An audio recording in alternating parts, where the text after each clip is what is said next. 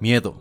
Una emoción que nos activa, nos detiene, nos hace pensar y repensar, y en muchos casos nos muestra el camino para nuestro óptimo desempeño. Si bien ya hemos hablado de este tema en un video anterior, video que puedes ver al terminar este, una cosa nos queda clara, existen decenas de miedos con los que tenemos que convivir día con día, miedos a los cuales hacer frente, miedos que superar, miedos que convertir en aliados. Y en este video quiero hablarte de otros tres miedos que nos impiden forjar la versión que queremos de nosotros mismos. Y como lo dije en el video anterior, reconócelos, acéptalos, analízalos y luego transmútalos para que sean la plataforma de lanzamiento hacia tu nuevo yo. Empecemos.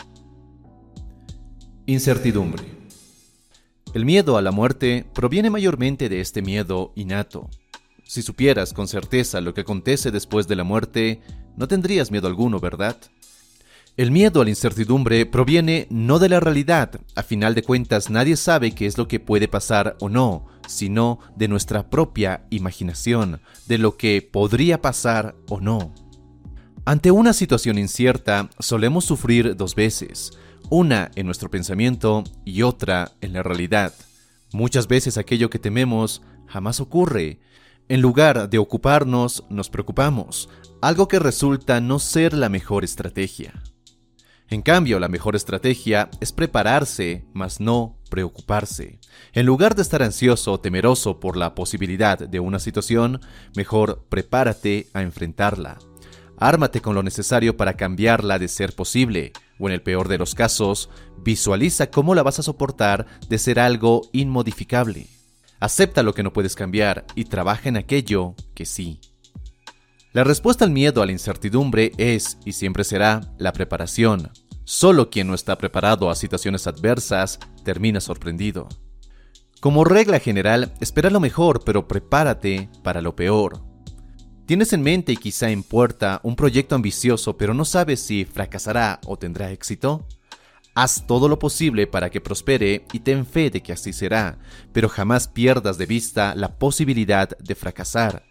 Prepárate tanto física, emocional, mental y hasta financieramente para poder hacerle frente a ese escenario. Esto no debe dar paso a que la incertidumbre te inmovilice. Prepárate lo más que puedas. Y si ya lo estás, tal vez sea momento de reconocerlo y ponerte en acción. Fracaso. Existen múltiples formas de fracaso, pero este miedo se alimenta de dos grandes temores. Pobreza e incompetencia. La pobreza no es en sí lo que nos asusta, sino la incertidumbre ante la sensación de carencia que pudiésemos experimentar. No saber cómo manejaremos el carecer de muchas de las comodidades que hoy están al alcance de nuestra mano. Situaciones asociadas a la pobreza como pasar hambre, soledad y frío son temores más instintivos por la simple razón de que están más relacionados a nuestra supervivencia y reproducción. No obstante, estos miedos se han combinado con el miedo a perder las múltiples comodidades traídas por la tecnología y una vida moderna, tu automóvil, el Internet, la luz y un largo etcétera. Para derrotar el miedo a la pobreza, date cuenta de que gracias al desarrollo social, hasta los más pobres de la era moderna viven mejor que reyes y reinas de hace unos 200 años. En esos tiempos, ni el hombre más rico del mundo tenía agua potable disponible a toda hora del día, luz incandescente o siquiera desagües. Y hoy muchos se quejan de que su conexión a Internet anda algo lenta.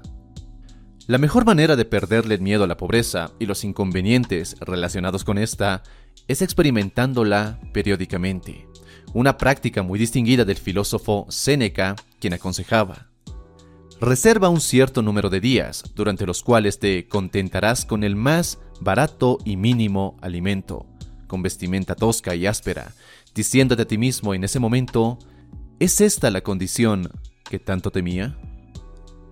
Al llevar a cabo regularmente esta práctica, logras dos cosas.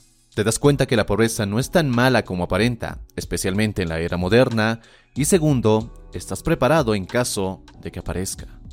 El primer beneficio desvanecerá el miedo a la incertidumbre de esta posible situación adversa en tu cabeza. Ya sabes qué esperar y cómo sobrellevarlo. El segundo te proveerá con las armas necesarias para superar de manera airosa una situación de este tipo. Si se llegara a plasmar en tu realidad. Más vale prevenir que lamentar. El miedo a la incompetencia, por su lado, se centra principalmente a ese deseo que tenemos de ser exitosos. Nadie quiere fallar, todos queremos ser percibidos como seres útiles y competentes. Cuando vivíamos en pequeñas tribus, todo hombre inútil para la comunidad era, en el mejor de los casos, ridiculizado y en el peor, desterrado. El hombre carente de fuerza, conocimiento y habilidad era considerado inservible para la comunidad, por lo que era relegado a los niveles más bajos de la sociedad, acto que llevaba a una carencia de recursos y rechazo de los demás.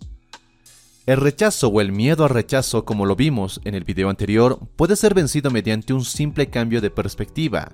Sin embargo, este cambio no evita que el fracaso no nos afecte. El fracaso puede disminuir nuestra confianza ya que quebranta el ego. Si bien escuchamos muchas veces que debemos derrotar el ego, es más, debemos eliminarlo, el ego como el dolor es uno de los mayores fomentadores de la mejora personal. ¿Para qué tratar de ser más si no te beneficias de ello? ¿Para qué tratar de cambiar si el dolor de la situación no te hace verlo como una necesidad? El dolor, la necesidad y a veces ese golpecito al ego son la madre de la invención. El fracaso muchas veces es la antesala a una mejora. El fracaso muchas veces es el abono de esa invención, de ese cambio. Dolor. Si bien hemos hablado de diferentes miedos en ambos videos, la realidad es que todo se reduce a uno y al mismo, dolor. Todo miedo proviene del temor a alguna forma de dolor. La restricción e impotencia frente a ello duelen, ya que no podemos expresar todo nuestro potencial. El rechazo de la persona que nos gusta duele, no nos sentimos valiosos. El ser ridiculizado y criticado duele, ya que nos sentimos excluidos. La posibilidad de un resultado negativo duele, sufrimos más en nuestra imaginación que en la realidad. El fracaso duele, no nos sentimos útiles ni seguros quiénes somos o de nuestras habilidades. Sin embargo, existe un secreto que hace que todo el dolor deje de importar. Entender que el dolor a veces es inevitable, pero el sufrimiento es siempre opcional. El dolor es una reacción física del cuerpo, una emoción, pero el sufrimiento es una percepción, una decisión. Tú no puedes elegir sentir dolor o no, pero sin duda puedes elegir si quieres sufrir o no. La única manera de perder el miedo al dolor, como todo tipo de miedo, es enfrentándolo y aceptándolo. Utiliza el dolor como catalizador del cambio en tu vida, pero jamás dejes que perturbe tu tranquilidad y paz interior. Siendo una emoción, el dolor es solo una señal como todas las demás.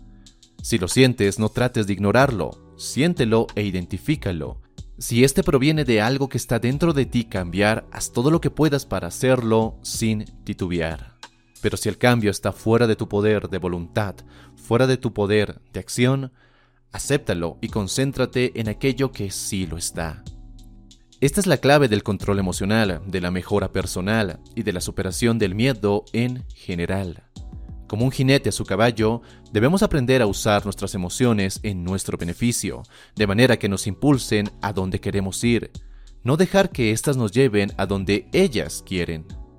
En el caso del miedo, en lugar de permitirle inmovilizarnos, debemos utilizarlo como un estimulador del cambio. En lugar de tratar evitarlo, debemos buscarlo, controlarlo y hasta superarlo. Espero que este video te haya gustado, si es así, déjame tu poderoso me gusta y suscríbete si es la primera vez que estás por este canal. No olvides seguirme en las redes sociales, los enlaces los encuentras en la descripción de este video. Y si quieres seguir forjando tu mejor versión y convertirte en el hombre que estás destinado a ser, te invito a que mires este otro video. Y nada más, te mando un fuerte abrazo, soy Dante García y recuerda, busca conectar y no impresionar. Hasta la próxima. At Parker, our purpose is simple. We want to make the world a better place by working more efficiently, by using more sustainable practices, by developing better technologies. We keep moving forward.